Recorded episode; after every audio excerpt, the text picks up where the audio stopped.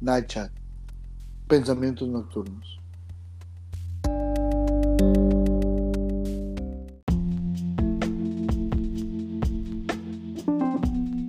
Y pues te puedo comentar brevemente que en los últimos días he estado explorando otra vez ese lado artístico de crear música.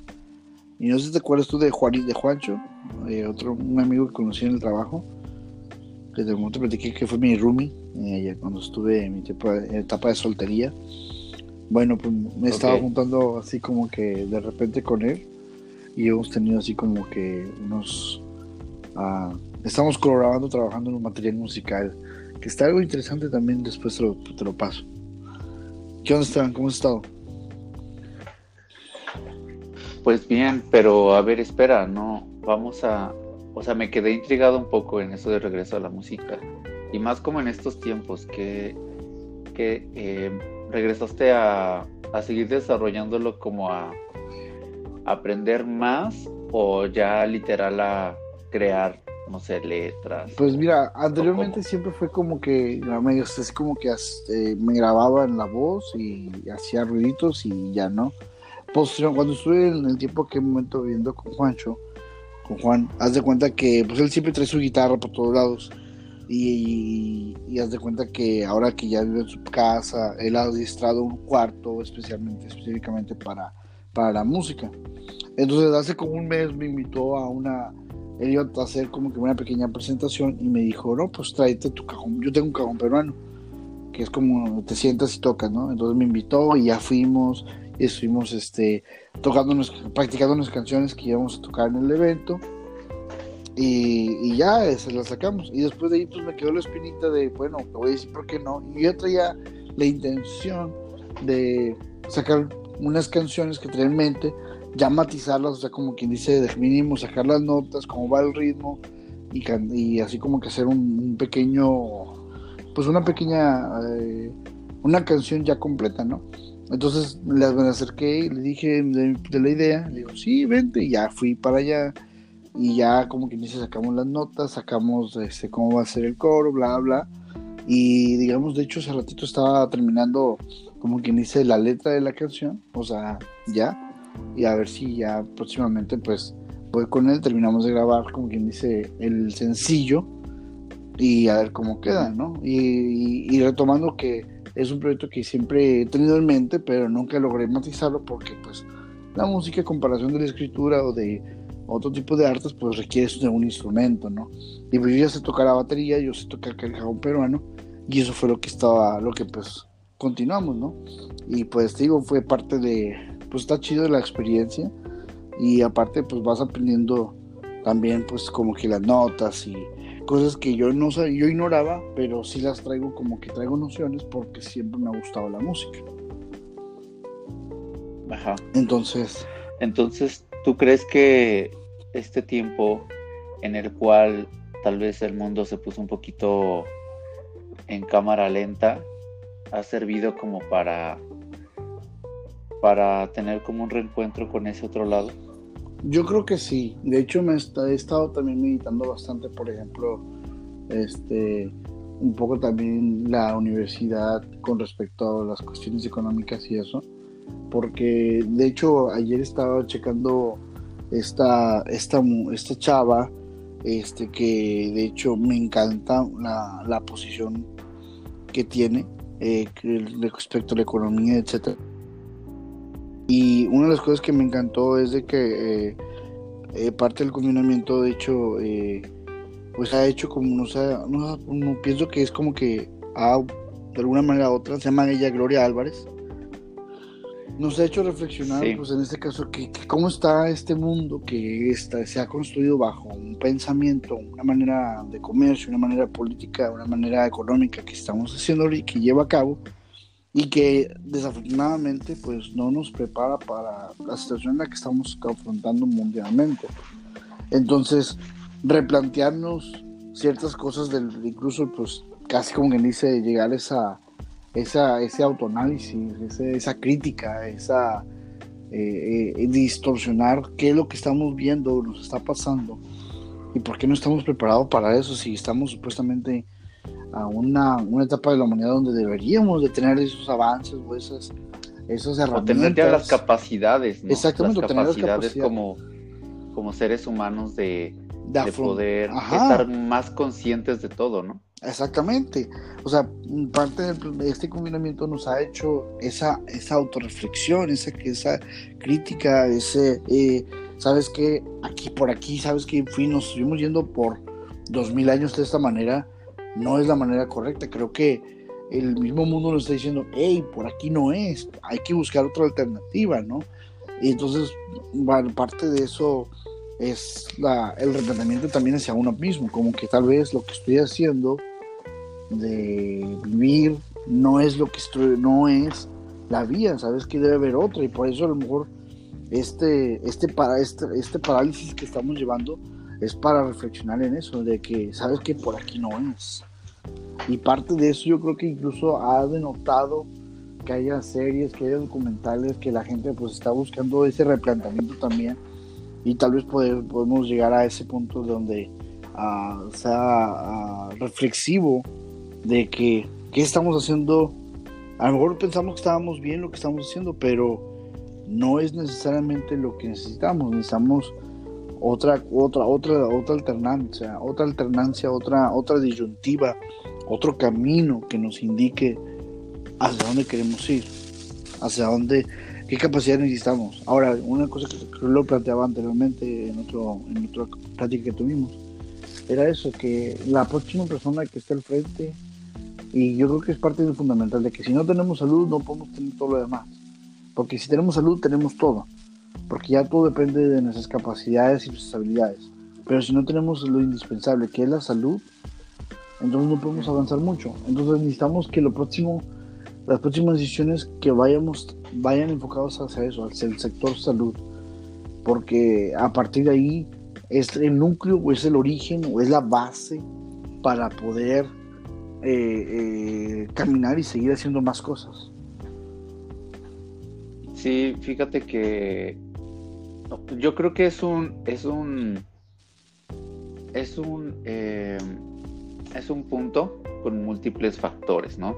Pero yo creo que tiene hay, algo que tiene en, o sea como, como muy general que sí podría decirte y es que tiene mucho que ver como con el contexto sociocultural de el país de que, que, esté, que esté repensándose, ¿no? O las personas que se están repensando su quehacer en general, ¿no? Como profesionales, como personas, etcétera, tiene mucho que ver con en qué país estás y y, que, y, cómo, cómo, lo estás abordando, ¿no? Yo creo que eh, sí, justo es importante hacerlo, pero también no hay que olvidar que estamos en un país lleno de desigualdades. Entonces, al mismo tiempo, también creo que es importante reconocer que el estar informado, el tener un pensamiento crítico, es un privilegio en un país como el que estamos nosotros. Entonces creo que, eh, eh, o sea, partiendo desde ahí, creo que es importante también pensar en que, en que sí, o sea, las acciones tendrían que ir más hacia allá, como por el hecho de que, de que, pues la salud es, yo creo que un derecho en común para todos los mexicanos o para todos en todos los países, pero sí siento que que también esto, uno, pues hace como, o sea, ha hecho visible eso, ¿no? Como la brecha entre, entre quien tiene muy pocas posibilidades o quien se quedó sin trabajo, quien no tiene eh, seguro eh, o una seguridad, ¿no? Y quedaron desempleados y quedaron eh, al aire, ¿no? Bastante, sí. O sea, como que, como que siento que está, o sea, como que dejó entrever muchas cosas, como todo el cableado que estaba detrás se, dejó entrever por eso, porque no había de dónde anclarse, ¿no? O sea, al, no tener, al no tener dónde anclarte, como que se hace visible todo eso. Y también este, siento que, que también, aparte de hacerse visible eso, eh, se hace visible el, el, el que tanto podemos vivir solo con lo necesario, ¿no? O sea, como que es una pausa donde tú dices, bueno, yo estaba recibiendo tantos estímulos y me dejaba llevar tanto por la corriente que mi comportamiento era de tal forma y ahora que estoy eh, tal vez viviendo una etapa o estamos viviendo una etapa como de crisis, tal vez quien está atravesando la crisis como tal, pues puede voltear a ver y darse cuenta que, que, tal vez había cosas que, que, hacíamos, consumíamos o pensábamos gracias a la inercia del tiempo, porque todo iba muy rápido, porque, porque teníamos que ir de aquí para allá, este, los mensajes que recibíamos, etcétera, ¿no? O sea, creo que, creo que a, la velocidad de irse un poquito más hacia abajo en ese sentido, creo que justo ha hecho que nos demos cuenta, pero porque todo está un poco más lento. Entonces, en ese sentido, sí siento que sí es importante como reconsiderar muchas cosas. Obviamente no podemos cargar con todo ese peso en nuestros hombros porque es muy fuerte, o sea, el hecho también incluso de imaginar algo tan inmenso como una pandemia global, creo que para nuestras mentes es algo como que no puedes dimensionar. O sea, es como decir... Nos genera un shock, nos genera un shock, incluso nos, nos impulsa a inmovilizarnos. Y eso, Exactamente. Y cuando pasa eso también, fíjate, esa, ese aspecto de que veamos la dimensión, como lo que tú comentabas la vez pasada, de en este caso los de los personajes de Big Brother, que no sabían qué onda con el mundo y cuando les das ese shock de que mira, esto es lo que está pasando, mira, es el mundo que vas a regresar y, por, eso estamos terminando el programa, o, o sea, es como que ¡pum! No manches, o sea, la, la mente es una, es una carga emocional, es una carga eh, psicológica y, con, y de conciencia muy pesada de que, wow, o sea, de alguna, y aparte, o sea, la, la cuestión de que de que no es que tú hayas hecho algo, sino esa pequeña participación o no participación de tus actos ha influido o no ha influido a lo que está pasando, ¿sí? De que quizás no te des cuenta, por ejemplo, y, eso es también lo que iba, de que desafortunadamente nuestros gobiernos, o afortunadamente, como lo quiera ver cada quien, este, nuestros gobiernos dicen, no, pues está en, la, está en este caso la pandemia, pero ni siquiera ellos mismos logran identificar a, de una manera tan certera a quién sí y a quién no. Y uno dice, no, es que sí te lo traes, pero no lo puedes, no manifiestas hasta dentro de 15 días. O sabes que tu sistema es muy fuerte que no vas a manifestar síntomas. Sí, entonces es como que, ok, no, o sea, entonces la tengo o no la tengo, o la tienes, pero la puedes por sí, pero no la tienes tú. ¿Sí me explico? Y eso hace genera, y eso genera que, que, que pues tu actuar pueda perjudicar, por ejemplo, tú la tienes, por ejemplo, yo es lo que yo he pensado aquí en lo personal con, con mi esposa, de que, por ejemplo, yo pienso que ella le dio, pero sí, fíjate, su sistema, mi sistema inmunológico, como el mío y el de mi niña, es muy fuerte, que no nos afectó, porque ella estuvo enferma antes de que pasara todo esto de la pandemia, ella estuvo y, enferma bien fuerte, y de hecho nosotros pensamos que era influenza, pero pero no supimos realmente qué fue lo que pasó. Tomamos el medicamento, compramos el medicamento para la influenza y yo le dije, si gasta, claro, por nuestra situación financiera, estaba de que eh, es que hay que hacer el, test, sí, pero el test te cuesta 600 pesos y aparte el tratamiento de la medicina te cuesta otros 600 pesos. Entonces tenemos dos opciones, o compramos la prueba y sabemos que lo tienes, o compramos el medicamento y lo tomas como si lo tuvieras.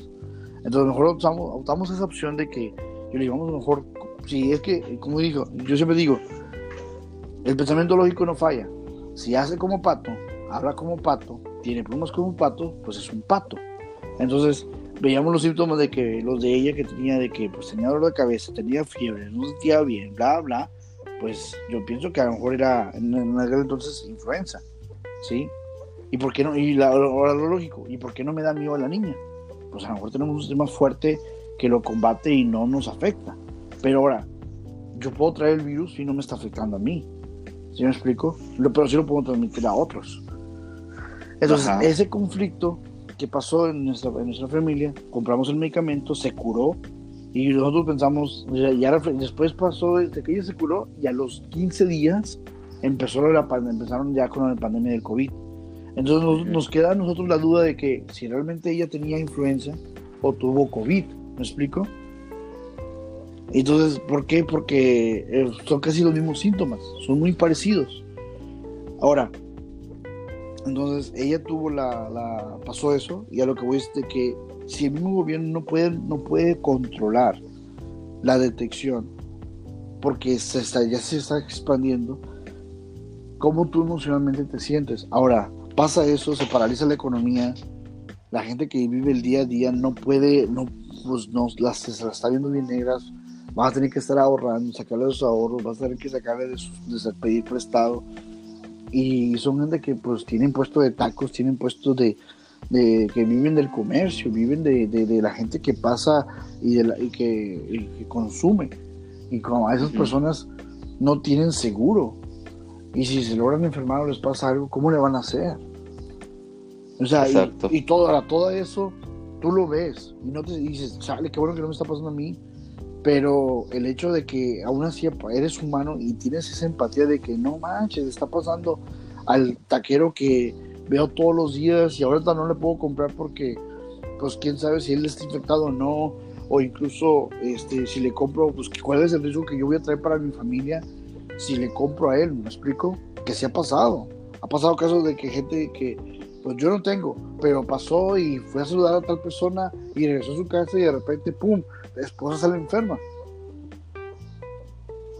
Y así se va haciendo la bolita de nieve que, que la verdad es una, es una carga y eso dices, pues tienes que pensarte a, a, evaluar qué acciones tomas y van a perjudicar a otros. Y aunque no lo creas, a pesar de que somos un mundo, la acción de uno es la que está afectando y determinando las consecuencias de otros. Sí, es como, es como un efecto dominó. Y que creo que también tiene mucho que ver ese efecto dominó en diferentes lugares en, o sea, en diferentes países obviamente está influyendo pues todo lo que tiene que ver con con la forma en la que las personas eh, bueno como, como, como su, su, forma de relacionar sus creencias o sea como que cómo se relaciona una persona con sus creencias en general o sea creo que todos tenemos como creencias de no sé o sea simplemente todos o sea, podemos estar de acuerdo que vamos a la escuela y nos enseñan que la Tierra es redonda. Claro. Y tenemos esa creencia, pero no la hemos visto, ¿sabes? Entonces creo que también tiene que ver mucho como con este sistema de creencia y que hay personas que, están desde las personas que creen que porque rezan no les va a dar o porque rezaron no sé qué cosas y todo bien o porque es un invento del gobierno, o porque les da calor el cubrebocas. Son muchísimas las razones, pero creo que en un país tan diverso como el que vivimos, creo que sí es muy, es todavía aún más complejo, porque, porque creo que el comercio informal es también uno de las, una de los mayores ingresos que pueden llegar a tener muchas familias, ¿no? Entonces, te quedas pensando, bueno, pues hay gente que, que pues le puede valer porque prefiere que le valga eso a que le valga no llevar de comer a su casa, ¿no? Ahora, en general todo esto, eh, suma, súmale esto a que tú tienes que pretender que estás viviendo tu vida con normalidad. No, porque pues no puedes vivir todo el tiempo traumado.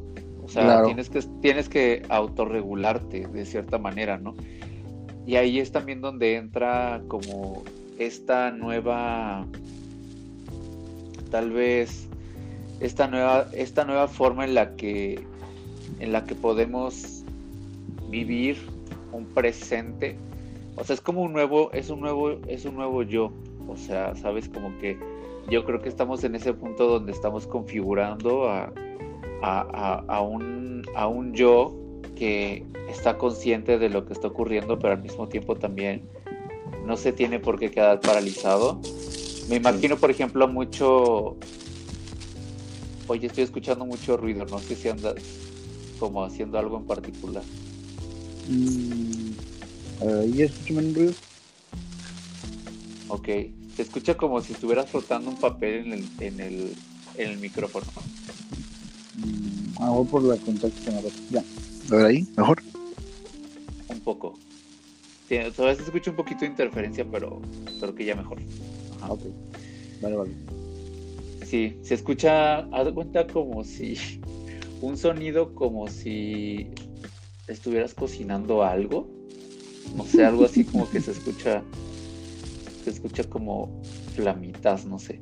Pero bueno, entonces, eh, a lo que iba era que me recuerda mucho también como a que en la historia del mundo se han vivido varias pandemias más y justo como que con base en eso han estado evaluando mucho qué se ha hecho en, el, en la historia anteriormente para poder sobrellevar este tipo de cosas. Y, y, esa es como la referencia que toman, ¿no? También, por ejemplo, a mí me recuerda mucho como a, pues todas las, o sea, la circunstancia en general de vivir en la, o sea, vivir en una época de guerra. Yo creo que también ha haber sido muy difícil ser de un país vecino, de donde había como algún conflicto, y saber que en cualquier momento podría pasar algo, ¿no? Digo, ahí está más fuerte, pero se equipara tal vez un poquito, porque pues tal vez no sabes si la persona que tocó la puerta del banco cuando la abrió va a ser la persona que es culpable de que tú te infectes, ¿no? Al mismo tiempo es como una amenaza silenciosa, ¿no? Pero al final de cuentas es una amenaza. Cierto. Oye, se sigue escuchando mucho ruido. Ya dejé de hacer todo eso. Ya estoy este como que paralizado. no, es que no sé si tenga que ver como con algún falso contacto del micrófono o así. No, Ok,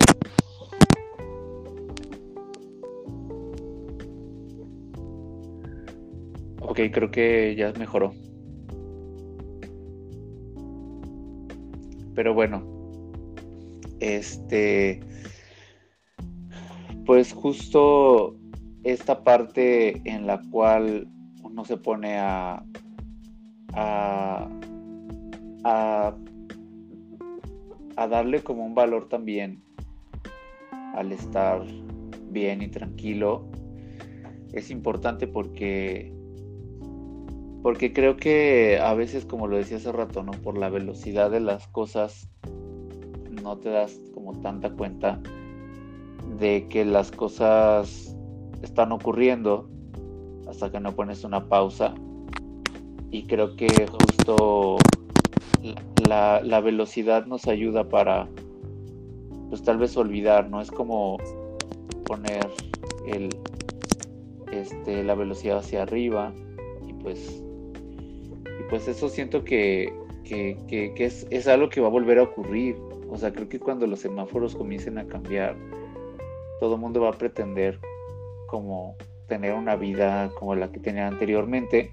Y justo es algo que yo me había cuestionado en algún punto, así como que yo vi que, por ejemplo, aquí en la Ciudad de México dijeron que íbamos a cambiar en estos próximos días a semáforo naranja. Sí. Y eso quería decir que muchos lugares como restaurantes... Iban a volver a abrir, ¿no? Este, van a volver a abrir exactamente. Ah. Pero muchos lugares van a abrir a... a cierta eh, capacidad, ¿no? Exactamente al 30% de capacidad, al 50%. Supuestamente ya... Nunca he visto más del 50%. Supuestamente esto ya viene siendo la nueva, la nueva normalidad que tratan de, de poner y es como que la nueva reconfiguración de que se abren con ciertas medidas, bla, bla. Entonces estamos hablando de que ahora nuestra convivencia social y va a ser más atesorada. De hecho lo que estaba pensando también es de que, por ejemplo, eh, el reactivar de una manera normal, a que todo sea como antes, pues uno ya no lo va a hacer, dos, si lo va a hacer, va a ser más apreciado, entonces los precios tal vez se puedan disparar. ¿Por qué? Porque, y es algo que también hay que replantear de que es la nueva, las nuevas generaciones van a estar viviendo, es el hecho de que uh, el contacto social va a ser más valioso.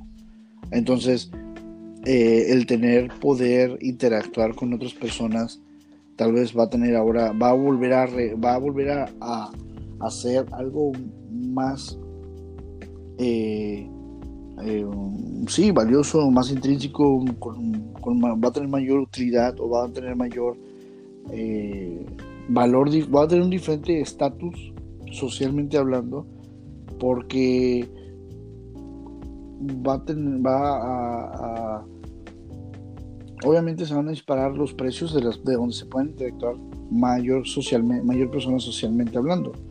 ¿Por qué? Porque ya no lo hubo, o en su caso ya ha restringido, o si lo hay, se van a tener que asesorar de que estas personas pues no sean, no lleven o parte, o tengan ese virus, para que pueda hacer la interacción, digamos, una, una interacción sana. Entonces, si la interacción es sana, tiene que garantizarse dicha, dicha interacción y por ende, pues vas a tener que disparar los precios y obviamente va, el añorar y el anhelar ese tipo de, de, eventos o ese tipo de situaciones donde se requiera la interacción, pues va a ser ya una experiencia más abierta o incluso más este, eh, eh, amigable. ¿Por qué? Porque el hecho de que vayas a un bar, como anteriormente ibas a un bar y pues podías conocer gente, pues antes era como que pues, te, distanciabas, ¿no? Pero ahora va a ser como que vas a entrar a un bar y vas a querer conocer gente. Y la misma gente que entra va a tener esa, esa misma eh, disposición. Y por ende, ahora que te topes con alguien y platicar, pues sabes que lo vas a hacer con confianza porque esa persona está ahí porque pagó el precio, está en una interacción social sana y por ende pues vas a querer seguir interactuando. Pero también va, va, a ser la restricción de que no se pueden interactuar mucho por, lo por miedo de que se puedan contagiar. ¿Sí me explico? Entonces la interacción social va a ser más apreciada, va a ser más añorada, incluso va a ser más amigable y esto puede fortalecer eh, pues, e, ese vínculo que ahora se está restringiendo y cada vez, cada, conforme está pasando más el tiempo de que no sea plana la curva, conforme se pasa el tiempo de que estamos en confinamiento, pues obviamente vas a, a, añorar ese, esa interacción.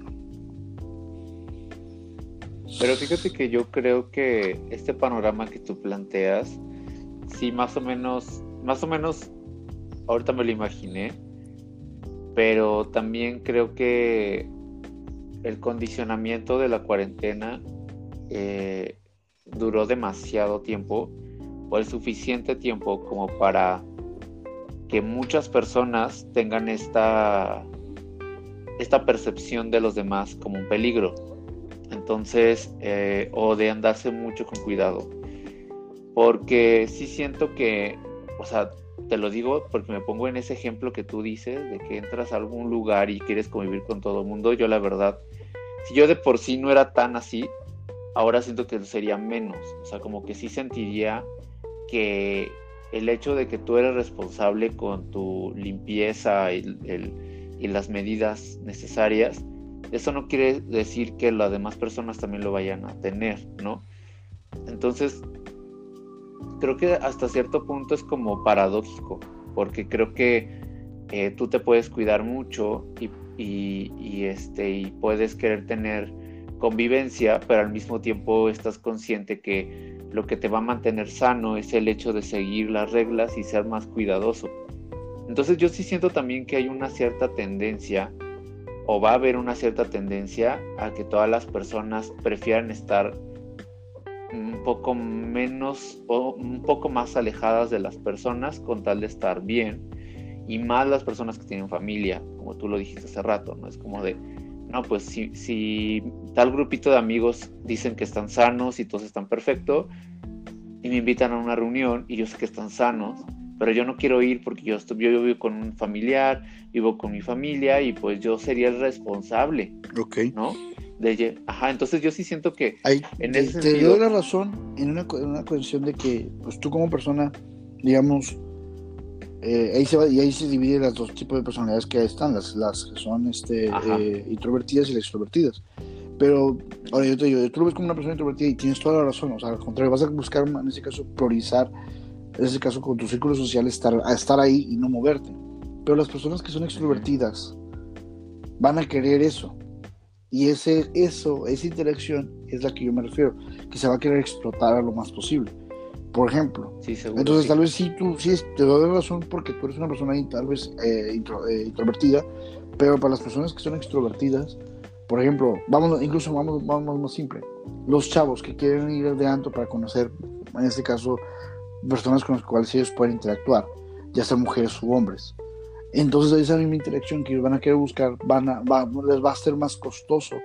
porque Por lo mismo, porque tienen que buscar los lugares donde sean seguros Claro, si se arriesgan, Ok, ya entendí. si se arriesgan, pues obviamente ahí sí es donde van a perjudicar a cuando regresen a casa.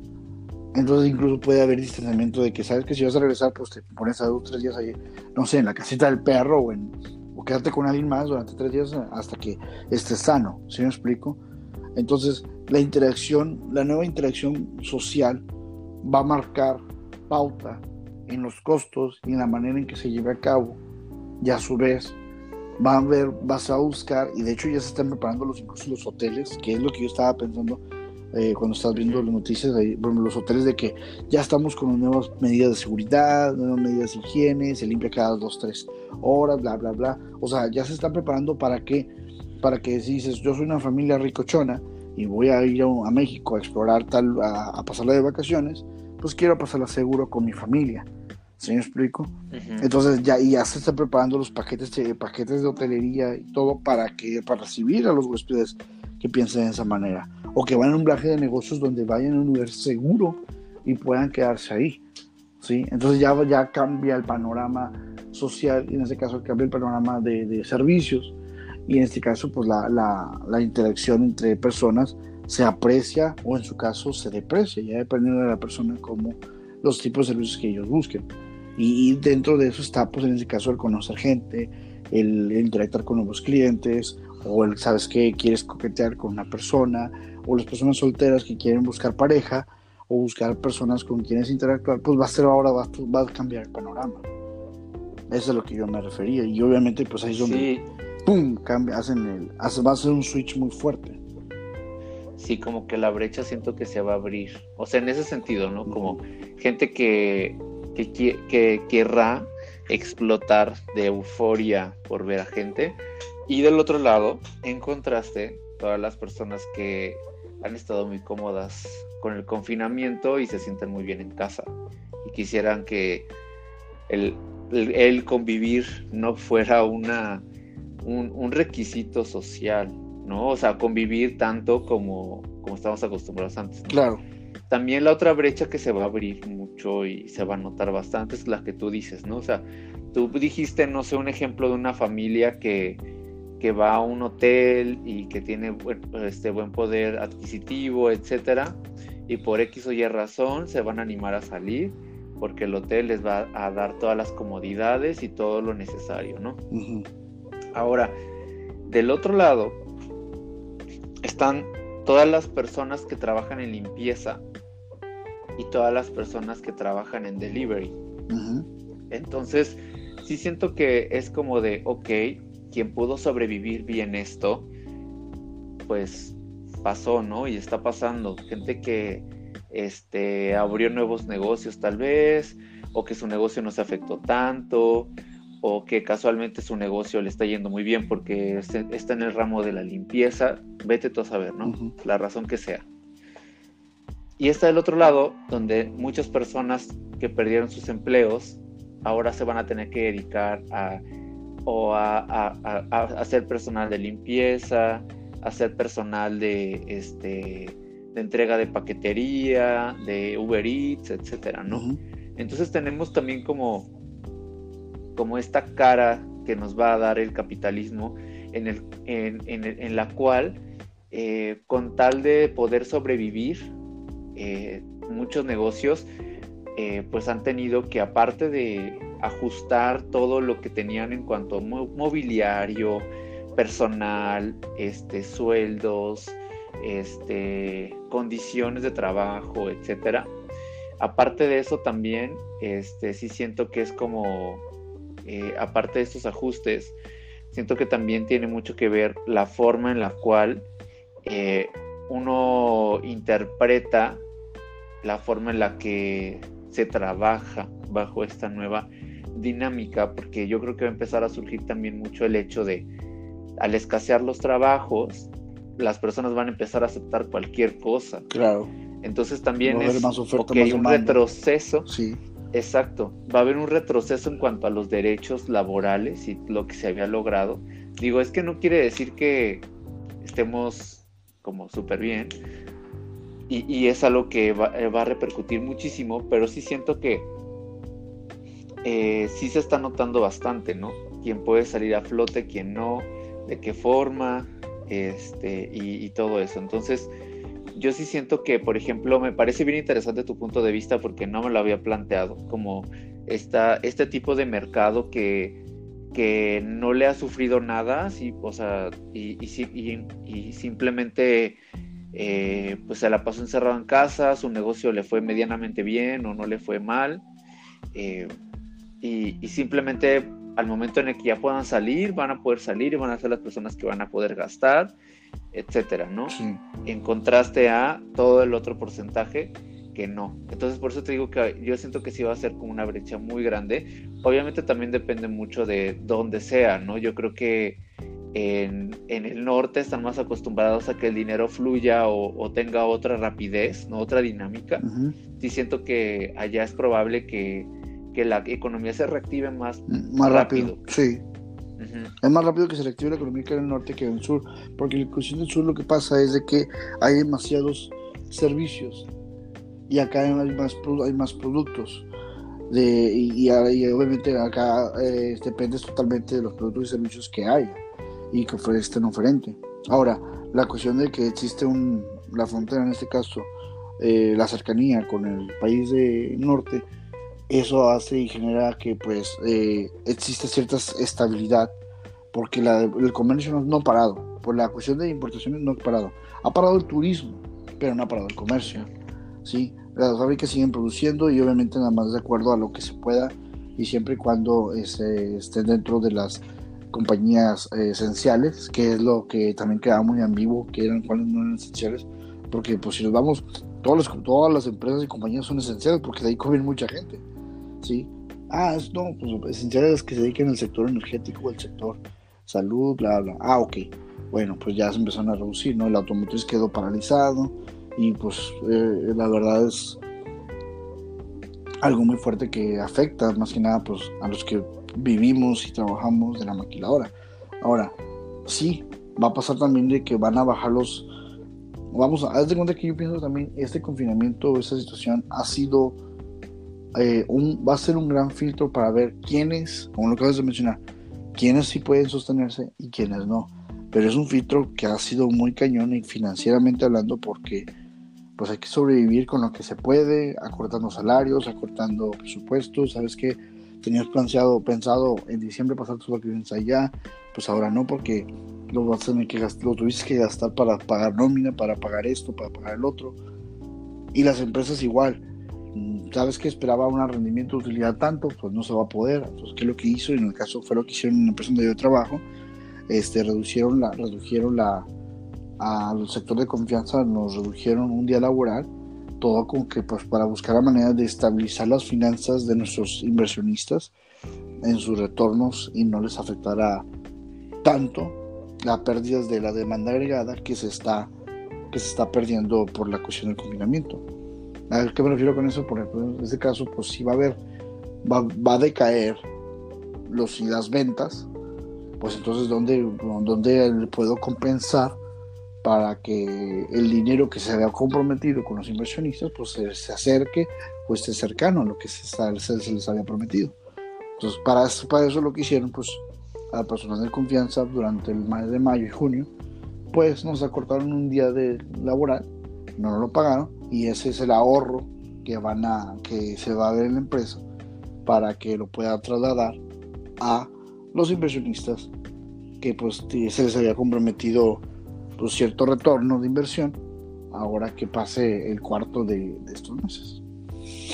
Entonces, sí, por ejemplo, la palabra importante aquí es adaptación. Cierto. Aquí lo importante es la adaptación y... y, con muchas empresas lo que lo que también estuve observando en las redes sociales es de que por ejemplo, las empresas que vendían productos y servicios, pues más que nada productos como de belleza, de comercio, pues empezaron a moverse todas que eh, a las redes sociales, al invertir. Y obviamente aquí pues el gran beneficiario fue pues las páginas de internet, eh, Mercado Libre, Amazon, Facebook incluso, donde pues estaba incrementándose en la manera de publicidad, de darse a conocer, las empresas que trabajan que, dependían del comercio, del comercio, pues ahora sabes que invertir en publicidad de que aquí está la boutique tal y que te vendemos las tallas tal, tal, tal, y bombardear a Facebook, ¿no? Bombardear Mercado Libre, bombardear Internet, bombardear las redes sociales para que te conozcan, se conozcan las marcas, se sigan posicionando las marcas, o en su caso, aquellos pequeños comercios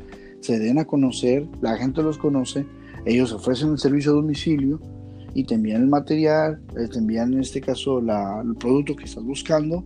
¿Para qué? Pues, pues si ya no puedo venderlos a, de la gente que va pasando, caminando, que sabe que está aquí mi negocio, pues ya por las redes sociales, ¿no? Y de hecho yo fui parte de y aproveché también ese boom que pues incursioné en mi pequeña tiendita, ¿no? Eh, la tienda de Homero. ¿Cómo se llama tu tienda? La tienda de Homero, que vendo smartwatch, parte comercial de aquí, este, que vendo smartwatch y, y, artículos de, accesorios para hombre, para dama y caballero.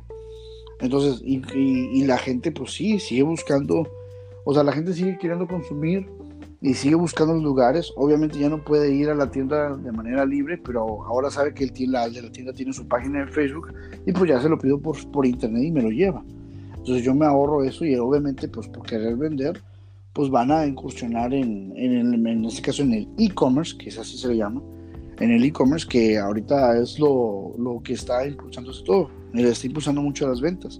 Y que incluso... Es una gran tendencia. Ajá, incluso es parte de la tendencia que muchos estaban ya diciendo que iban a desplegar, ahora con esto de la pandemia lo están haciendo, o están confirmando esa tendencia de, de, de, de ah, de recurrir ya no tanto ir al mercado, sino buscar a través de internet las cosas que yo quiero y las puedo pedir. E incluso los mercados departamentales como Soriana, HB, Walmart, pues empezaron también igual a ofrecer el servicio de entrega a domicilio, pide tu mandado por internet y te lo llevamos. Y mucha gente lo estuvo haciendo. Obviamente para los sectores vulnerables y sectores o la, pues, la población que pues, necesitaba ese tipo de, pues necesitaba mandado, ¿no? Y pues no puede ir por el riesgo, pues no podía ir por internet y lo estuvo haciendo. Y de hecho yo veía, por ejemplo, vimos empleados de HB entre pasillos, pues como, como dice, con la lista del pedido y poniendo ahí lo que estaba, lo que estaba, lo que le habían pedido para llevarlo y, eh, y entregar. Entonces, la nueva tendencia es el nuevo e-commerce, es parte de la adaptabilidad y, eso es cierto, es, muy, es parte de la, historia humana. El que no se adapta se pierde. No es, no es, no, no sobrevive el más fuerte, no sobrevive el más inteligente, no sobrevive el que está mejor posicionado. Sobrevive aquel que mejor se adapta a las circunstancias y las situaciones catastróficas o circunstanciales que existen en el mundo en el que se vive. O sea, es la, ese o sea, muchos pensaban que era el más fuerte. No, no es el más fuerte, porque incluso el más fuerte que estaba en ese momento cayó. ¿sí? Ahora, no es el más inteligente, porque incluso el más inteligente también está cayendo. Hablando de fuertes que, están cayendo, Airbnb es un gran... Es otro, exactamente, y fíjate lo que estaban diciendo, lo que tardamos seis años en construirlo, en, seis meses ya lo estamos perdiendo. Eh, fue la frase que escuché de ahí de Airbnb. Y le está, o sea, ellos venían a desplazar el sector hotelero, el sector, o sea, una, una, una gran parte del sector hotelero. Y ahorita con esto de la pandemia, pues, ¡pum!, se fue para abajo. Y necesitaba, y, pues, ¿cómo adaptar? Ahí lo que ellos tenían que es adaptarse y adaptar a otro tipo de servicios que podían proveer a, través de, la misma plataforma. Que a lo mejor no lo hicieron, o más bien dicho, no lograron adaptarse, o a lo mejor simplemente es un, en este caso, un mercado, un, un servicio que no puede adaptarse ante esta situación que ahora vamos a estar viviendo. Vamos a Pues lo intentaron un poco, no sé si tú has entrado a la app eh, y has visto que también ofrecen algo que llaman experiencias. Ajá. Entonces haz de cuenta que tú entras a la app y si ibas, no sé, a, no sé, si vienes a la Ciudad de México podías vivir la experiencia de ir a las trajineras y que te explicaran como cosas, ¿no? No, ese es un ejemplo nada más. Eh, o también puedes vivir la experiencia de que te hicieran una sesión de fotos en que te gustan reforma o cosas así. O sea, ve mucha gente ofertando experiencias, así lo llamaban ellos. Ah, ok. Eh, entonces, según yo, las experiencias las movieron online. Sí, entonces eh, fue la forma en la que yo me enteré así como de una manera indirecta de que habían tratado de moverse un poco hacia ese lado, pero al final del día también es como de que pues al final del día no es lo mismo que la ganancia que se tenía por su ingreso principal, que era los hospedajes, ¿no? Claro. Entonces, eh, también siento que eh, sí, eh, esto de adaptarse no, no, le va bien a todos, porque siento que también el, el mismo mercado se está reeducando poco a poco como para poder valorar cosas que antes valoraba en vivo o en persona y ahora tiene que valorar digitalmente. Porque creo que algo que tiene mucho el Internet y todo lo que consumimos en línea es que es gratis, es libre y, lo podemos, y podemos hacer y deshacer con él, ¿no? Los memes, los bajamos al celular, los compartimos, este, podemos entrar a ver, eh, no sé, contenido a YouTube y tal vez ver solo comerciales, pero pues aún así es libre. Este. a ver, nomás un pequeñito paréntesis. Otra vez regresó tu sonidito de hace rato. ¿Otra? sí, otra vez regresó. A ver. Eh,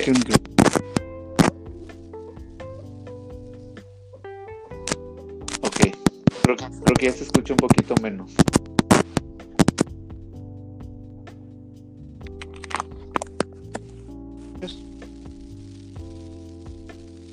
¿Me escuchas? Sí. sí, te escucho otra vez. Todavía, todavía sigo escuchando ruidito, pero bueno, vamos a seguir. este, no pasa nada. Y luego, eh, sí, sí, sí siento que, que el, eh, la forma en la que se consumen los contenidos está cambiando poco a poco, o sea, ligeramente. Creo que ahorita aquí en México, pues se está viendo el precedente o se está marcando precedente en el sentido de, eh, no sé, por ejemplo, la, la obra de teatro de Chumel, que, que pues fue eh, transmitida en vivo y él la hizo en el teatro, pero pues sin personas en vivo, más bien transmitida en vivo, y al parecer le fue bien, ¿no? Ah, también, por ejemplo, todo lo que tiene que ver con el entretenimiento, ya ves, nosotros de repente vemos a estando peros y están haciendo sus esfuerzos por hacer contenido online y, estas empresas de boletia y todos estos que se dedicaban a, capitalizar y distribuir un poquito, organizar más bien administrar esta parte de los de los eh, de las entradas y todo esto, ¿no? Eh, eh, abrieron como la, la, posibilidad de que de que creadores que tenían shows en vivo o que generaban cosas en vivo ahora tengan la chance de poder ofertar algo online que no sea o sea, que sea exclusivo, que sea, o sea, que sea exclusivo yo creo que es lo principal, o sea, que sea lo que no pueden otras personas volver a ver después, sino que solo tú lo puedes vivir en ese momento y se va a borrar o ya no hay registro. Siento que esa es como una nueva tendencia, que siento que hay personas que sí lo están pagando, pero sí siento también que no todo mundo lo comprende o entiende como algo que tiene el mismo valor que la experiencia en vivo. ¿No? Pero sí siento que es algo que también está cambiando y creo que es de las cosas que más cambiaron, porque pues obviamente no es lo mismo ver a tu personaje favorito a cuatro metros, tres metros de ti, claro. a verlo de nuevo en una pantalla que es donde siempre los ves, ¿no? Pues yo pienso que, fíjate, eh, fue una buena, una buena medida por parte del entretenimiento buscar la manera de hacer los lives, hacer los shows en vivo, en este caso a través de la pantallita que siempre estás viendo pero, como te y eso refuerza lo que te comento. Ya no vas, o sea, digamos, sí pagaste tus 20 dólares, por decir así, para verlos en vivo, pero no, o sea, siempre lo vas a ver en la pantalla. Pero ahora si te dicen, ¿sabes qué? Pagas el triple y los vas a ver realmente en vivo, vas a estar ahí con la gente, conviviendo, bla, bla. Y esa experiencia donde dices, yo quiero ir, porque quiero estar con... Y esa es otra cuestión que ahora que con el confinamiento eh, eh se va a buscar más ahora que se regrese a la nueva normalidad. Es la empatía de poder interactuar con personas que tengan el mismo nivel de fandom o el mismo nivel de, de, querer estar en ese evento, que, que, comparten tus ideas, que comparten tu gusto. Y ahora pues estás ahí enfrente de ellos.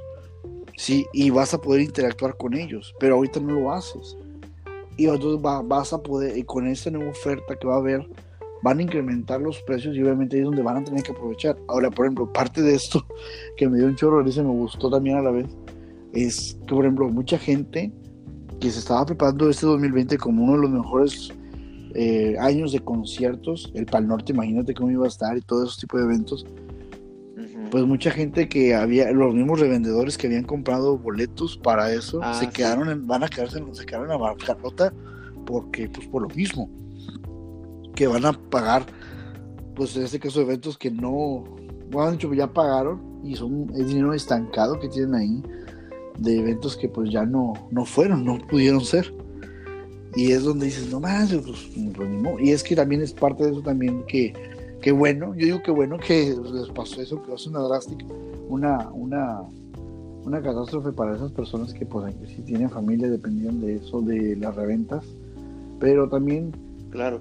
era también una cuestión que se le criticaba mucho a, a Ticketmaster y a eh, E-Ticket y todas las compañías que vendían eh, tickets para los eventos en vivo, que pues estos, estas personas, los revendedores de alguna manera u otra, a pesar de que hacían las, las ventas eh, por internet, pues tenían sus, digamos, sus trucos de internet, sus, ha- sus hackers, para, para poder acaparar esos boletos y obviamente poder revenderlos.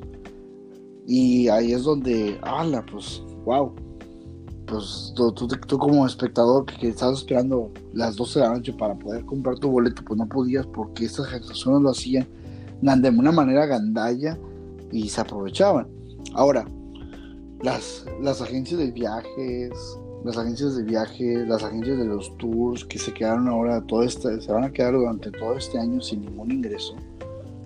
Es ahí donde la verdad sí está más canijo y pues desafortunado. Sí, es que cómo pasas eso a lo digital. No, no se, es que no se dices, puede, po.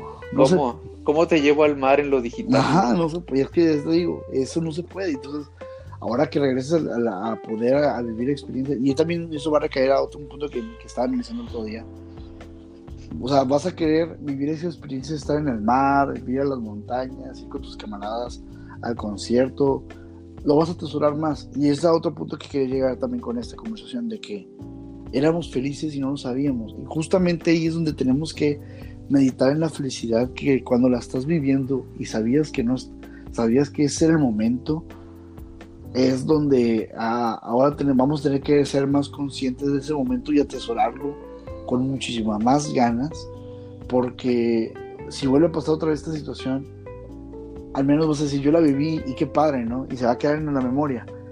Pero ahora cada vez que pasen momentos donde hay interacción social te digo, vas a querer atesorarlas, vas a querer arroparlas lo máximo posible, vivir el tiempo más prolongado posible allí, porque si vuelve a pasar este combinamiento, y es parte de lo que ahora la gente va a querer, va, va a valorar más, la interacción, y el no vivir conciertos, o el no haber estado ahí, o no poder haber visitado la ciudad, o el haber no habido en grupo con los compañeros a tal lugar, solo por, por X o Y, por, fíjate, por cuestiones pequeñitas o por cuestiones tonterías, vas a, va, va a hacer que la gente ahora reflexione en querer ser parte de, porque ahora va a ser la excusa como que, va, si digamos, supongamos, estás platicando con, eh, si algún primo está platicando de que "Ah, hay que hacer reunión familiar, bla, bla, a tal lugar, sí, sí, sí, vamos a hacerla.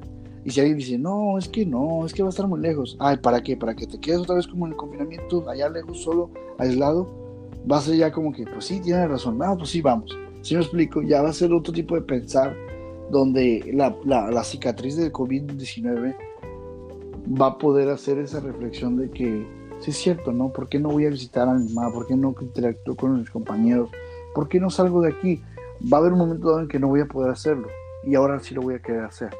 Y eso va a ser padre porque ahora, la, la, ahora sí como dicen, el ser humano va a querer vivir más tiempo esa felicidad para que para, para, para poder estar más presente y eso, es, eso va a ser padre porque cada vez que queramos estar más, más conscientes de nuestro presente vamos a querer y vamos a exigir mejores condiciones del mismo presente y con eso en mente vamos a querer informarnos vamos a querer estar más tener mejor cultura vamos a querer tener obviamente lo mejor posible y por ende ya nuestra mentalidad vaya hacia, en este caso, si voy a ir a tal lugar, pues yo me quiero pasar bien.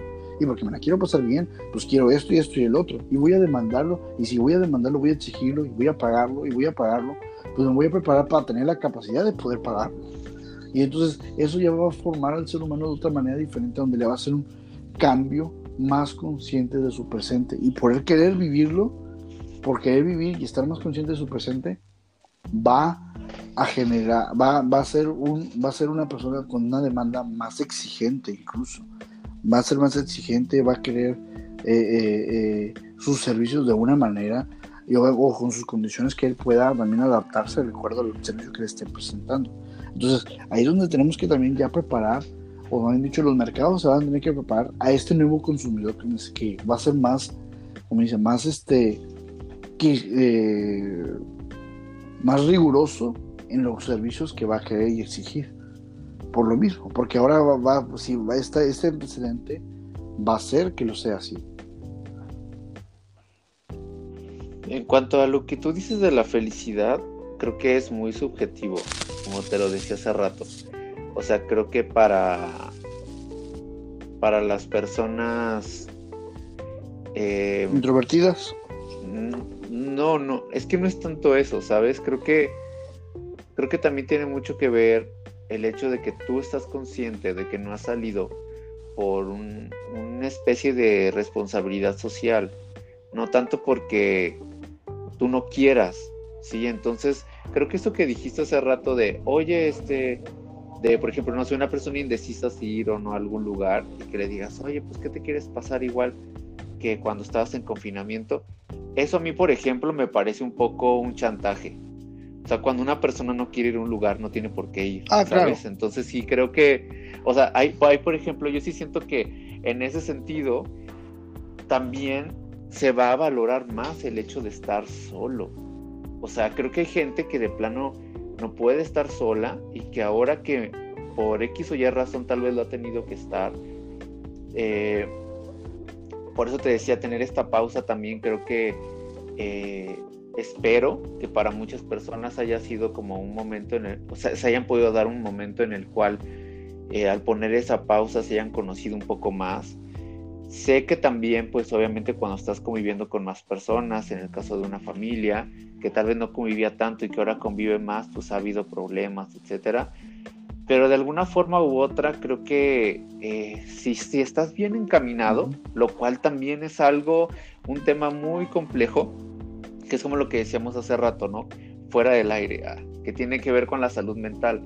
O sea, cuando uno está encaminado y, te enfrentas a este tipo de retos, tal vez puedes salir un poquito mejor, eh, eh, tal vez un poquito más consciente y con más reflexiones acerca de, pero hay mucha gente que no tiene o no ha tenido nunca en su vida una ayuda en cuanto a salud mental y eso es muy grave porque en México pues tenemos un gran problema de machismo, tenemos un gran problema de violencia intrafamiliar.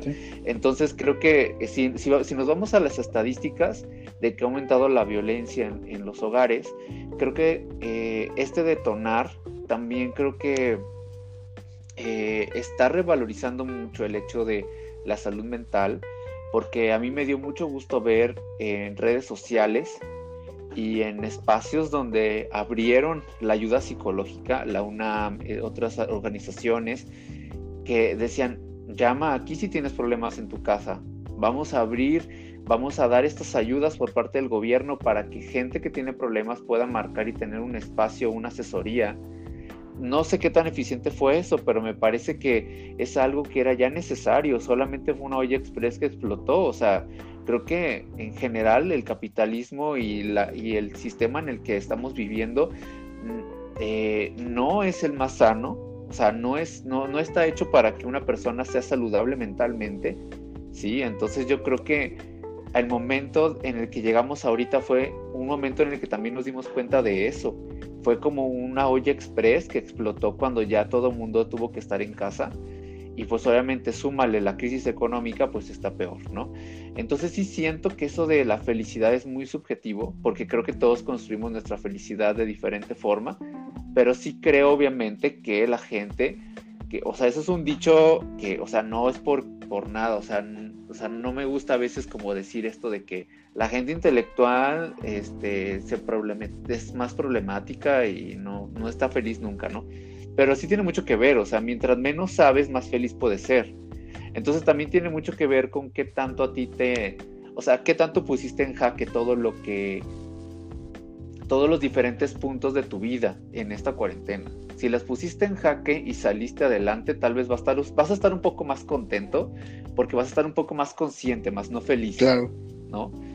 Entonces sí siento que en ese sentido eh, eh, el hecho de salir y convivir con más personas, más bien tiene yo creo que un factor que es el de compartir, hacer comunidad. Creo que sí es importante porque cuando tú compartes tus experiencias con los demás, te hace sentir que no estás solo. Y ahí yo sí podría decir que hay un poco de felicidad, pero no le llamaría felicidad, tal vez le llamaría... Empatía. Eh, otro, ah, exacto, le pondré otro, otro nombre a ese sentimiento, porque creo que cuando compartimos los sentires y sabes que no estás solo y sabes que puedes armar una red de apoyo, sabes que eh, no, no, te está yendo mal solo, solo a ti, entonces eh, ahí tal vez hay algo, pero obviamente sí siento que, este, como te decía, es multifactorial y tal vez hay muchas personas que que su felicidad está en, otras, en otros lados, ¿no? Eh, en, poder ir a Liverpool a comprar cosas, en que abran la frontera y vayan a Macales. De hecho, vi un meme por ahí que decía, este, estaba como, no me acuerdo muy bien del meme, pero hacía referencia a que solamente así como de, estoy esperando este momento en el que por fin me llegue este mensaje y sea feliz. Y era un mensaje que decía, ya, ya abrieron el puente de Macalen. Y es como de, ok, pues está bien, entonces está bien que te haga feliz ir, de compras a McAllen, o sea, no lo juzgo para nada, pero sí siento que llegamos a ese punto, ¿no? Donde tú dices, bueno, tal vez, eh, eh, tal vez el hecho de poder convivir nos va a hacer un poco más eh, felices, probablemente. Tal vez. Probablemente sí, probablemente Tal vez no, me refería yo a, o tal vez me he dicho, el concepto que yo uh, se derivó la cuestión de la felicidad que estaba manejando era de la frase que decía éramos felices éramos felices y no lo sabíamos pero a lo que quiero llegar ahí es de que en contraste dices tú o sea haciendo como un contraste ah, no, puedes llegar a esa conclusión pero lo que yo me refiero es de que sí cada quien construye la felicidad de acuerdo a los gustos y preferencias que cada quien toma. Sin embargo la, la cuestión del confinamiento ha llevado o ha orillado a que la interacción sexual, a que cualquier método de interacción social, las personas ahora van a estar más conscientes por, por estar viviendo ese momento y por ende, pues estar, eh, eh, pues si eso es lo que le permite estar feliz, pues disfrutarlo al máximo. Lo puedes llegar a valorar. Exactamente, disfrutarlo y valorarlo al máximo. No era tanto como que pues, si no convives no eres feliz, no, no era tanto hacia eso, sino más que nada era eso, de que el confinamiento ha hecho o va a hacer ahora a que las personas en el momento que estén llevando a cabo la interacción social de alguna manera u otra van a ser más conscientes de ella y esa conciencia de él mismo tanto la pueden atesorar como la pudieron atesorar en el momento que están en el confinamiento y eso va a permitir que pues, eh, eh, pues disfruten ese momento y eso ya sea que les permita la felicidad o no pues ya creo que va a ser eh, pues ya va a ser subjetivo, como tú lo comentas, y estoy de acuerdo en ello.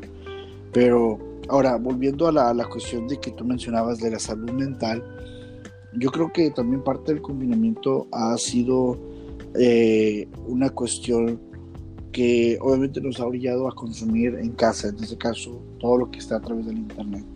No tienes Internet, pues tal vez utilizas otros medios de consumir, libros, música, discos, etcétera, pero la, la, tele. pero volvamos a lo mismo, el 80, es de cuenta que eh, el confinamiento reforzó el internet como es, como método de comunicación, como método de interacción, como método de, de, de, seguir, digamos, seguir interactuando, ¿sí? Como lo es, un medio de, un medio, un medio de información.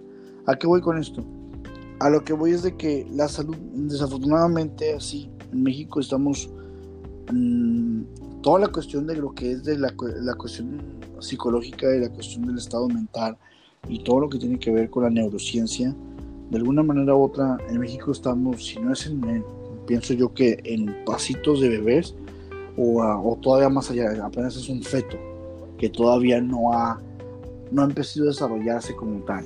Y eso ha llevado que parte del consumismo que tenemos nosotros, pues busquemos en este caso aquellas series, aquellos programas o aquellos eh, documentales, podcasts, videos audiolibros, etcétera, que hablen o de alguna manera u otra eh, nos instruyan hacia buscar la mejor manera de estar bien con nosotros mismos, superarnos, la salud mental, eso, la salud mental. Y parte de esa salud mental que en México carecemos o no se ha desarrollado es porque uno no hay lo que viene siendo la autoestima y otro es en ese caso la información. La información hacia cómo eh, eh, dejar que las cuestiones que están pasando nos afecten o no, saber, poder discernir aquello que entra, es decir, entre y me perjudique, y aquello que yo puedo decir, no, esto no, no lo quiero, eh, no lo voy a escuchar, o lo voy a escuchar, pero no voy a dejar que me afecte. ¿Sí? Esa, esa, esa, esa uh, perdón, discernir eso. Entonces, hemos buscado información y una de las cosas que pues uno busca, por ejemplo, eh, no sé si lograste ver tú la serie esta, la de Midnight Gospel, es una serie que salió también en, vamos a llamar series de confinamiento, porque salió en, este, en esta época, que la verdad sí está muy interesante. A mí la verdad sí está un poco rara en la cuestión visual, porque los momentos también vienen muy abstractos, demasiado bizarrillos. Es muy surrealista. Bastante, bastante. Y aparte de que va muy a la imaginación del autor, y la imaginación del autor va, eh, digamos, va de muchos horizontes.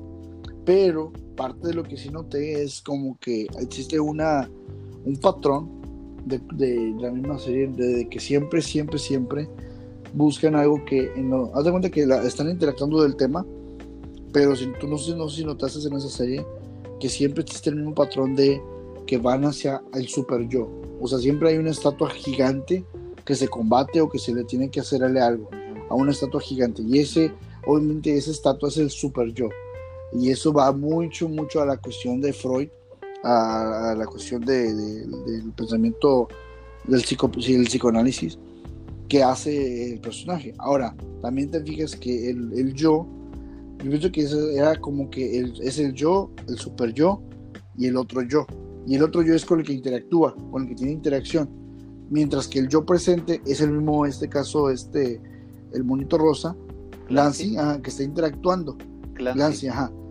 Entonces Lancy es el yo y el super yo es el que se quiere llegar, ¿no? Y es el estatua que se pone de fondo con el que se pelea o hay un conflicto o están armando o que eres parte de ese super yo, ¿sí me explico?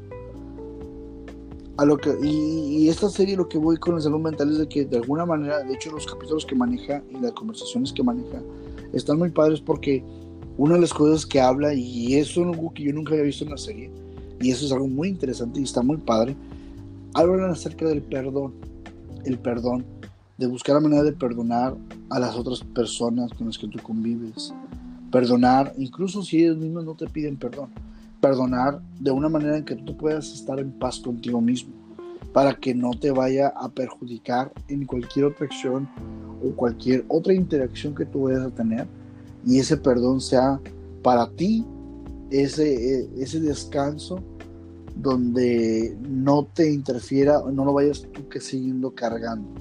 Y está muy padre. Y por ejemplo también habla de la meditación, que es algo muy, muy, padre, es muy chido, eh, que es muy recomendable para hacerlo. Y obviamente esto nos va a ayudar a, hacia eso, a, a, tener una mejor salud mental.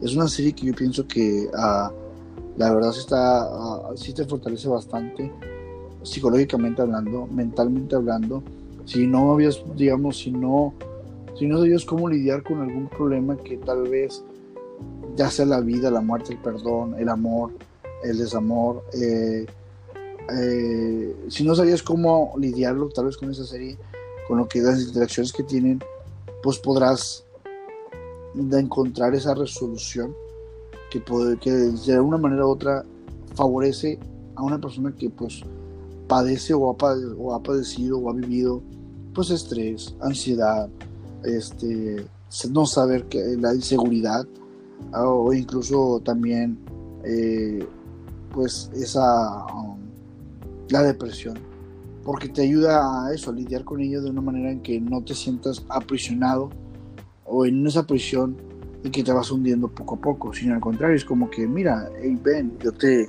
yo te perdono, yo te acojo, yo te arropo para estar bien, para estar bien como persona. No sé tú qué que tengas respecto a ello. Pues yo creo que hay varias cosas que me parecieron interesantes o me interesaría como puntualizar. La primera creo que es como el, el la forma en la que los personajes, o sea, la actitud de los personajes, por ejemplo, eh, la actitud de los personajes ante ante lo que ocurre. Como que creo que había algo que permeaba que permea en toda la serie y es que siempre en las charlas hay como una tranquilidad, hay una complicidad y hay una, eh, ¿cómo se podría decir? Como, como, como esta actitud muy... Infantil. Eh, no, bueno, también hay algo de eso, que iba también para allá, pero más bien a lo que voy es de que cuando tú ves que interactúan para, para, su, para su programa, ¿sí? Eh, para el programa de... Este... El, el, no, el, Space, el Spacecast. Exactamente. este, justo... Eh, cuando están interactuando, tienen como esta plática, te digo, como muy, como muy pacífica y como de uno a uno, pero en realidad todo lo que está ocurriendo es hasta cierto punto caótico. Y, y es, yo creo que ahí también ah, es donde la serie impacta desde un inicio, porque en el primer capítulo te encuentras con que están platicando sobre la vida, pero al mismo tiempo hay una invasión zombie, que muchas veces ese tipo de historias o de secuencias en cualquier otra serie o película eh, son como tratadas de una forma muy diferente. O sea, nunca, nunca se ve, por ejemplo, en una serie de zombies o una película de zombies que los personajes estén filosofando, ¿no? Y que, y que estén como también pensando en que la vida está lo cual cosa, ¿no? Creo que muchas veces ese tipo de contenido apela a, la sorpresa, a la acción, al suspenso. Y cuando se lo toman tan relajadamente, justo ahí es donde te interpela la serie. Yo creo que es una serie que te interpela en muchos sentidos.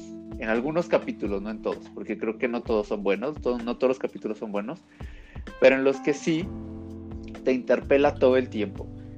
Eh, te interpela con, eh, con las declaraciones que están haciendo, con los puntos que están tocando, con las imágenes que estás viendo, siempre como un interpel eh, interpelar al espectador todo el tiempo. Es decir, también el hecho de que hablen muy rápido hacen que tú estés atento todo el tiempo, tratando de escuchar y al mismo tiempo tratando de ver las imágenes rápido. O sea, pone tu cerebro a, todo vapor para, no, para tratar de no perderte nada porque sabes que están hablando de algo importante todo el tiempo, ¿no? o que alguna cosa que puedes ver por ahí puede también significar otra cosa. Eh, y siento que eso, o sea, la actitud en cuanto platican para el programa y, eh, y, todas las, todos los, eh, todo lo que ocurre ¿no? alrededor, y creo que hay un gran contraste. Ahora, también siento que, que mucho de lo que ocurre eh, también interpela mucho como a estos espectadores acostumbrados a ver series animadas.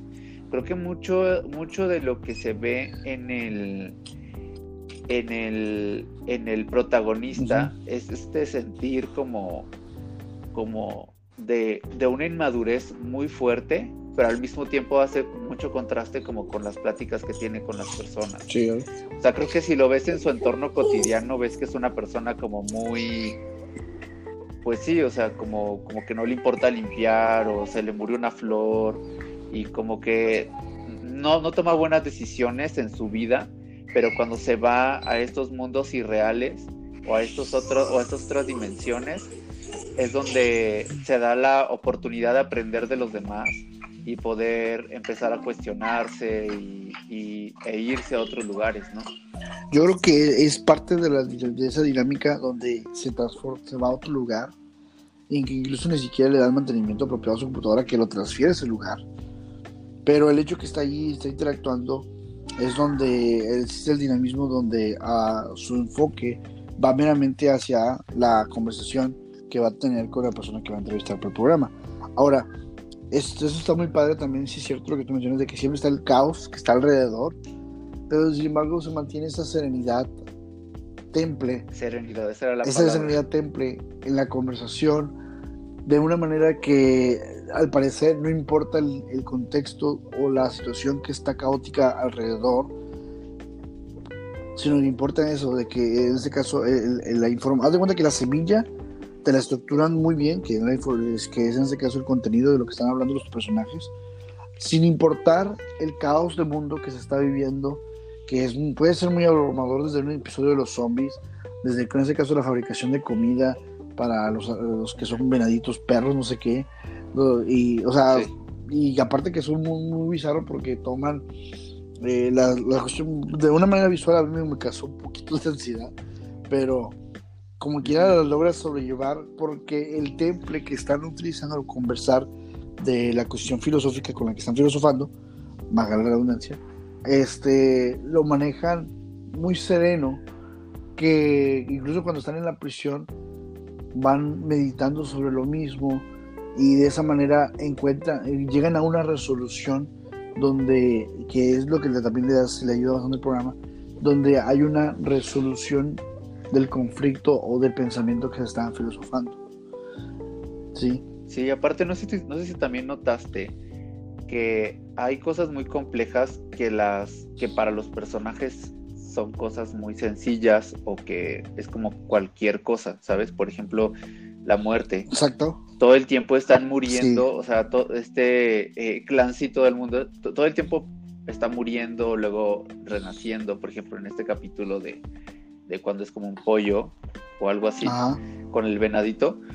Eh, o sea, están platicando y luego mueren, se transforman en, en puré y siguen platicando, cambian de forma, este, y pueden estar viviendo una situación eh, que pues no sé, o sea, nosotros aquí fuera de un plano el, tema de la muerte, el tema de la muerte, como lo manejan, de que siempre es eso, de volver, renacer.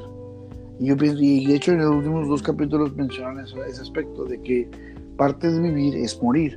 Y a veces no necesariamente morir físicamente, a veces tiene que ser una, una muerte espiritual, o cuando están en la prisión, no tiene que ser necesariamente una muerte donde de, una muerte en vano, tiene que ser una muerte donde vas a vas dejas a tu viejo, tu, tu, yo anterior, lo dejas atrás y aprendes la experiencia y regresas y ya sabes qué hacer, como si fuera parte de un videojuego. cuando al pajarito le van quitando las, las plumas. Ah, exactamente, que tiene que ser, de hecho es una referencia, tiene muchas referencias cabalísticas, tiene muchas referencias de, de, del antiguo Egipto, de la, por ejemplo, esa, esa referencia es de cuando llegas al cielo, pesar tu alma, y si tu alma pesaba menos que, una, la pluma de un pájaro, pues podías pasar al cielo. Y si no pesabas, pues tenías que ir condenado y te regresaban al infierno. Es una cuestión cabalística del antiguo Egipto, si no me equivoco. Bueno, a lo que voy es que todas esas referencias es hacia eso, de que tienes, no tienes que buscar, o más dicho, no tienes que huir de la muerte, sino tienes que arroparla como parte del proceso que es. Incluso la parte chistosa en el capítulo, uno de los últimos capítulos, cuando le dice la muerte, bueno, descríbeme como quieres que sea. Y lo escribe de una manera muy pintoresca, muy chiflada. Y es como que, bueno, ¿sabes qué? Mejor, es demasiado complicado, mejor pues vete la, la forma original, ¿no? Y ponte nomás un ojo, ¿no?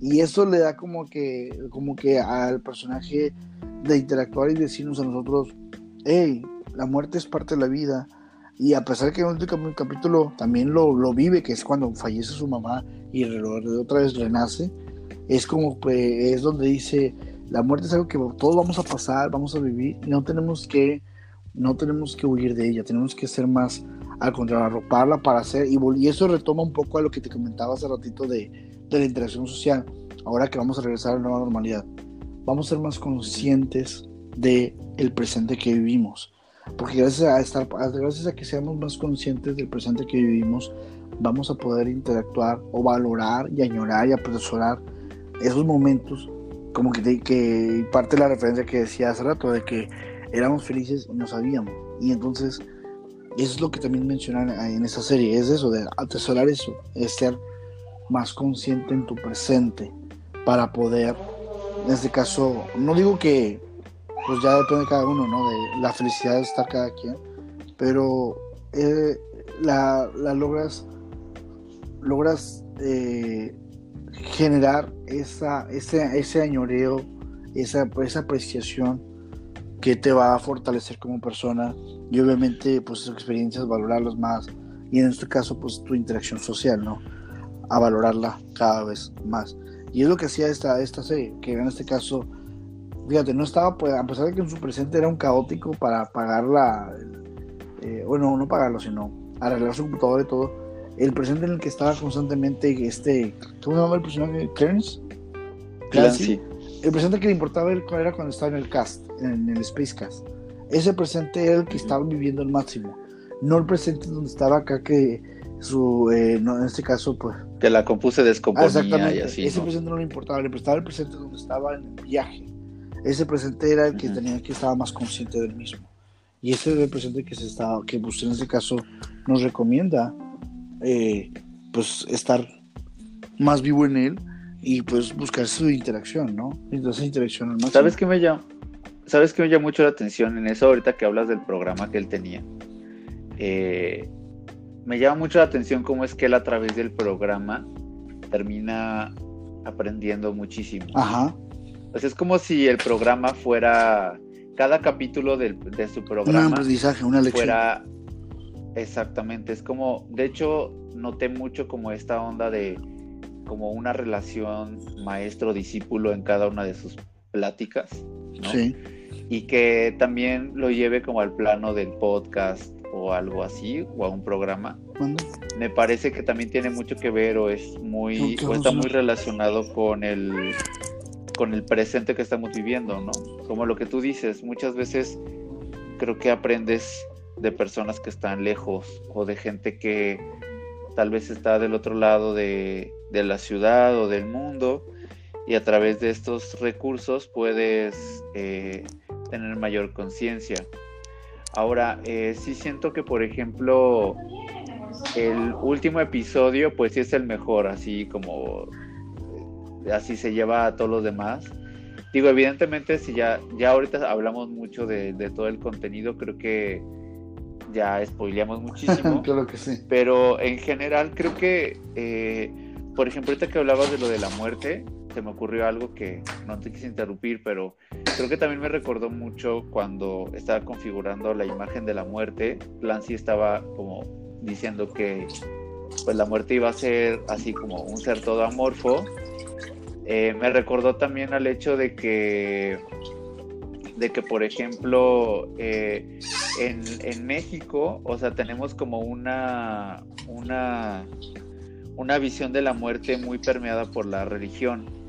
Y creo que eso también, eh, también afecta hasta cierto punto el nivel de cuestionamiento o pensamiento crítico en torno a la realidad, porque cuando estás inmerso dentro de lo que la religión te dice o dicta, lo único que puedes hacer es seguir las reglas y creerlo todo. No hay espacio para una crítica, no hay espacio para un, un, discernir, porque eso es porque está escrito y se acabó. Entonces yo creo que también tiene mucho que ver este capítulo de la muerte como con eso, porque en cierto punto también muestra como a todas las figuras que están relacionadas con el paraíso, con el infierno, con, eh, pues sí, como con los dioses, que son los que han dicho que es, que es lo, ¿Cómo este, lo mejor que hacer, exactamente, qué hacer durante tu vida para poder vivir mejor y tener una muerte digna, etcétera. Entonces también como que juega mucho con eso. Y también el hecho de que el personaje principal sea alguien que está haciendo un podcast, tiene mucho que ver con el tipo de reflexiones que actualmente una generación X o una generación Z puede llegar a, tener, más en el sentido de, uno, la apertura hacia, las, hacia los medios digitales, que es mucho más fácil poner eh, hacer una búsqueda en Google y conocer el origen de tal religión, conocer este el budismo, conocer otras de cosas. Hecho, hace bastante y estar abierto a aprender y, y hacer, ajá, exacto, hacer como tú mismo una evaluación de qué es lo que para ti significa tal o cual cosa, porque ya tienes tal vez un poquito más de apertura, ¿no? Ya hay eh, esto. No quiere decir que todo el mundo se cuestione, pero ya hay más apertura y más facilidad para poder hacerlo, investigar y informarte. Parte de lo que mencionaba esta eh, Gloria Álvarez, la que la, la, la, analista que te estaba comentando, hablaba acerca de eso, de que ahora que tenemos el acceso a la información a través de los dispositivos de nuestras manos, que es el celular, que tiene acceso al Internet, pues debemos aprovecharla y buscar la manera de explorar otros horizontes. Ahora, yo estaba discutiendo por Facebook de una manera tonta con un video que una persona subió eh, supuestamente a un grupo donde eh, supuestamente están eh, criticando y evaluando manera de ver y el, el, título del grupo se llama El Valle del Sabio. Pero él mencionaba un texto, que, texto bíblico que decía, y es algo que yo siempre estaba mucho en contra, que sí dice, dice así el texto bíblico, que el principio de sabiduría es el temor a Jehová o el temor a Dios. Ese texto de uno, yo le comentaba, y de la crítica que le hacía hacia ese video, es de que cómo puede poner una tradición, o en este caso un texto que busca el temor para poder empezar a aprender. O sea, solamente a través del temor. Y eso, eso, eso es una imposición. Y el momento que tú impones, el ser no es libre de, en este caso, de curiosidad. Y cuando no tiene esa curiosidad por temor, entonces el ser no realmente está aprendiendo, al contrario, simplemente se, está, se le está adiestrando a que sea de una manera. Entonces, mi es lo que yo le criticaba. Si pones un principio bíblico y por el hecho que es un es porque es algo tradicionalista, es algo centenario, es algo meramente eh, de, de, de imposición, entonces, no es un principio de sabiduría, ellos han dicho un principio de adiestramiento. Y entonces, y eso no es aprender, y eso no es saber, eso no es conocer. Ahora, con aquí quiero llegar con esto, y parte de lo que decía este, del show de Midnight Gospel, es que cuando estás con ese cuando tienes una imposición dogmática de, cual, de cualquier religión la que sea, o de cualquier tradición la que sea, te va a tener un filtro de ver las cosas. Y cuando tienes ese filtro de percepción, obviamente no recibes el mensaje, sino distorsionas de acuerdo a tus principios y de, de, de, acuerdo a ese principio que te enseñaron. Entonces, en lugar de crecer tú como persona de acuerdo al aprendizaje, vas adaptándolo a lo que tú sabes y va a haber un momento dado en que no haces no hace match porque se contradice. Y cuando se contradiga va puede suceder en el sujeto una catástasis de que lo que me enseñaron está mal o lo que yo estoy aprendiendo está mal. Y quién está en lo correcto. Y es ahí donde empieza a haber los conflictos y una, una serie de conflictos donde entonces la persona y la lo, lo lograban ver lo podemos ver en, en, en, la serie en el Gospel donde esos conflictos generan que el ser humano no logre esa plenitud, que al final, por ejemplo, uno de los episodios que me encantaba era de que él iba preparado para ir a vivir un mundo de mucha plenitud, donde tenía, podía tener un chorro de orgías y que no sé qué. Y sin embargo llegó a un mundo donde estaba todo reprimido por el odio, por las cuestiones negativas. ¿Sí te acuerdas del episodio? Entonces, eh, a lo que voy es de que ese, ese juego de, reprimir, de, de reprimir al ser hace y ocasiona que este mismo ser se vaya desmorando poco a poco y no encuentre esa resolución que es en este caso lo que menciona en este episodio, que es el perdón. Entonces cuando tengas, cuando existe ese conflicto de, de, de, ideologías, no tienes que buscar la, justificación de la que te enseñaron, ni justificar de la que vas aprendiendo, sino tienes que buscar la reconciliación para que te pueda ayudar a ti como persona y puedas tú, en este caso, seguir adelante para obviamente ya construir tu vida y tú decidir qué es lo que si debe de entrar y no debe de entrar. Discernir, lo que comentaba hace rato, discernir qué es lo que yo quiero que me afecte y qué es lo que yo quiero que no me afecte. Entonces con eso en mente y con eso cierro un poco lo de mi negocio, aparte que ya me están llamando para hacer la cena, este, Eso es lo que, eso es lo que, es la, un aprendizaje muy padre que también hay que arropar bastante. No tenerle miedo a la muerte. Y sí, la pintoramos y la ponemos de una manera contextual por nuestra cultura mexicana, que siempre ha sido como la calaca, la, la que viene, la huesuda, y hasta nos burlamos de ella, porque el, el, mexicano por, eh, por, por, nacimiento es, siempre es retador. Entonces, eh, yo pienso que es parte de la misma. Lo cual hay que poner en duda también, digo, hay que poner en jaque también esa idea, me parece interesante. ¿La cual, el retador? Sí. Fíjate que. Pero bueno, y este es otro fíjate tema. que estaría interesante hablar de eso, eh, porque en cierta manera es padre, porque gracias a que, eh, bueno, ya estaríamos abarcando el tema, pero a lo que voy es de que hay que abrazar la muerte como un proceso de vida. Va a doler, por ejemplo, yo me pongo a pensar cuando vaya a fallecer mi papá o mi mamá, pues me va a doler, pero hay que aprender que entonces, y volviendo, y es parte de lo que mencionaba la serie, y es lo yo creo que la enseñanza chida de la serie es Valora entonces el tiempo que estás con tu papá, valora el tiempo que estás con tu mamá, valora el tiempo que estás en el presente, valora, y esto es parte de la, de la reflexión del confinamiento, hay que valorar y está, valorar el presente que vivimos, ser conscientes de nuestro presente, para que ese consciente presente sea más vivo. Y no pensamos tanto en la fatiga, no pensamos tanto en el, ah, lo hago después, o ya lo haré mañana, o ya no, o sea, ya no lo pospongamos la vivencia, sino la, la traigamos al presente para concretarlo en el presente, ser más consciente del mismo y podamos mejorar, obviamente, nuestras condiciones de vida de este presente que es el único que tenemos y que pues hay que somos responsables de lo que se produce, se destruye y se recicla o no se recicla, se produce, se destruye del mismo. Yo creo que también para complementar eso, eh, creo que tiene que ver con todo esto, toda la serie y lo que nos podría decir o ayudar en cuanto a la cuarentena, creo que tiene que ver mucho con poner las cosas en perspectiva.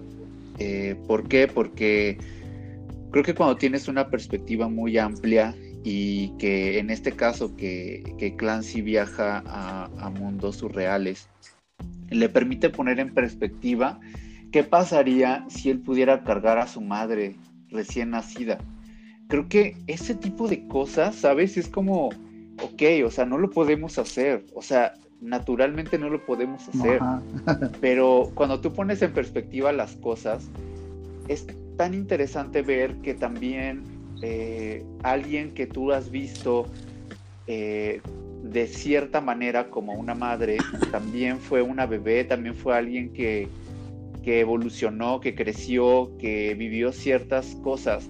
Y yo por eso te decía que también es muy importante verlo desde, desde un punto en el cual Clancy es planteado como un joven como de, no sé si en algún momento cuántos años tiene, pero me imagino que es como un, este, un, un joven de, no sé, 25, 30 años. Eh, y justo eh, también creo que el poner las cosas en perspectiva es algo que por la velocidad a la que vivimos normalmente en tiempos de no cuarentena no nos permitía tener, ¿sabes? Muchas veces creo que ese tipo de pausas que por ejemplo él tenía para grabar los podcasts le permitían estar abierto a eso y podía combinar un poquito su adicción por la por estar haciendo el programa, pero al mismo tiempo también aprendiendo y es una forma como de crear una comunión entre lo que fuiste programado para hacer como millennial o como generación Z, pero al mismo tiempo también aprender. Por eso me parece que el formato de podcast filosófico es algo que eh, es muy ad hoc, como con lo que quiere decir la serie y con lo que representa el personaje. Totalmente. Y obviamente cerrar con el hecho de qué significa madurar y ver en perspectiva las cosas desde la madre, que es como uno de los personajes más importantes en la vida de cualquier persona.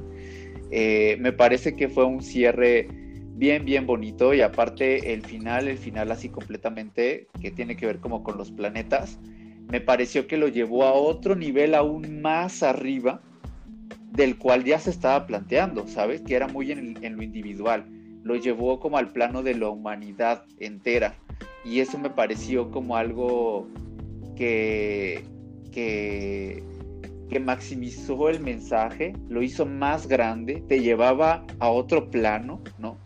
Este, y justo me parece que ahí es donde yo encuentro la verdadera, el verdadero valor de la serie, con, con una conclusión de ese tipo y con el hecho de haberlo visto tan inmaduro en, en, sus, en sus comportamientos y, y, siempre verlo en una búsqueda y verlo culminar de esa manera, me parece que es totalmente coherente. O sea, me parece que sí tuvo un buen cierre, me parece sí, que... fue una, una muy buena resolución. Ajá, entonces pues sí, en general yo creo que eso y, los mensajes ese, o sea, poner las cosas en perspectiva es importante, o sea, créeme, yo desde que vi el final no dejo de preguntarme cosas y de pensar en, lo que vi, o sea, creo que este, hay ciertas partes de ese capítulo que me impactaron, creo que si, si las personas que nos escuchan ya lo vieron, saben de a qué me refiero, y si no, véanlo, por favor, y pueden no ver toda la serie, solo vean el capítulo penúltimo y el último y van a estar felices. Este y pues sí, yo creo que pues con esto podríamos terminar. ¿Cómo ves? Sí, está, está la verdad. Este, cuando logra el madurar y va, va el proceso de, maduración, en este caso fisiológico, y luego la la manera en que en este caso la, el proceso que lleva su mamá, que es en este caso pues eh, el fallecimiento y luego el renacer, y, y, que en este caso es eso de tomar tomar ese cariño que siempre va a estar ahí.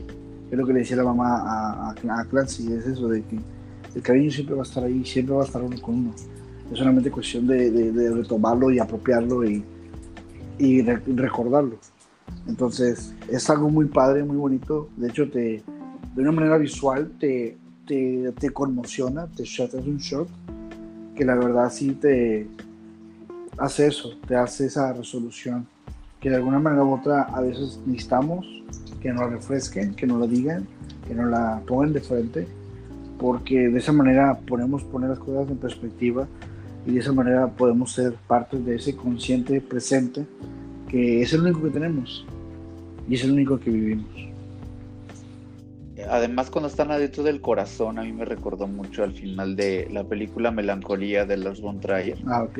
Y, y, también me, me, como que justo como hace referencia a una especie de fin del mundo, pero un fin del mundo que no es catastrófico, sino que más bien es un fin del mundo el cual entiendes y puedes asimilar, que está muy cañón, porque normalmente ese tipo de imaginarios es de me voy a morir y voy a a morirme gritando porque pasó esto o el otro, sino más bien ahí es como una muerte completamente consciente hasta cierto punto. Sí, exacto. Entonces como que sí siento que, que, se plantea hacia ese lado y pues, ese tipo de películas o contenidos me gustan mucho, entonces creo que también por eso tengo ahí un cierto sesgo, pero pues bueno. Sí, y aparte que como le dice también en el cuando llega ahí el autobús le dice, "Estoy muerto" y lo dice el otro solo disfruta el camino. Just enjoy the ride. O sea, también es, es, otra cuestión que tenemos que tener en mente, que a veces es eso, de que no importa tanto el lugar de destino, de a dónde, dónde vas, a dónde, va, a dónde vas, a dónde llegas, a dónde quieres llegar, sino es eso, disfrutar el camino, disfrutar, en este caso, el traslado. ¿no? Sí, creo que parte, o sea, si, si, añadimos esta serie a, como, como parte de un proceso personal de autodescubrimiento en esta cuarentena, puede ser algo muy bueno. Creo que es, sería tal vez eh, algo que podría aportar bastante. Ok, me parece muy bien. wow, wow. Bueno, Esteban, te dejo porque... Pues terminamos entonces por hoy. Este, ya, ya vi, ya vi, está, está bien, no pasa nada. Este, y pues bueno, terminamos el, el episodio de hoy. Y pues muchas gracias por escuchar.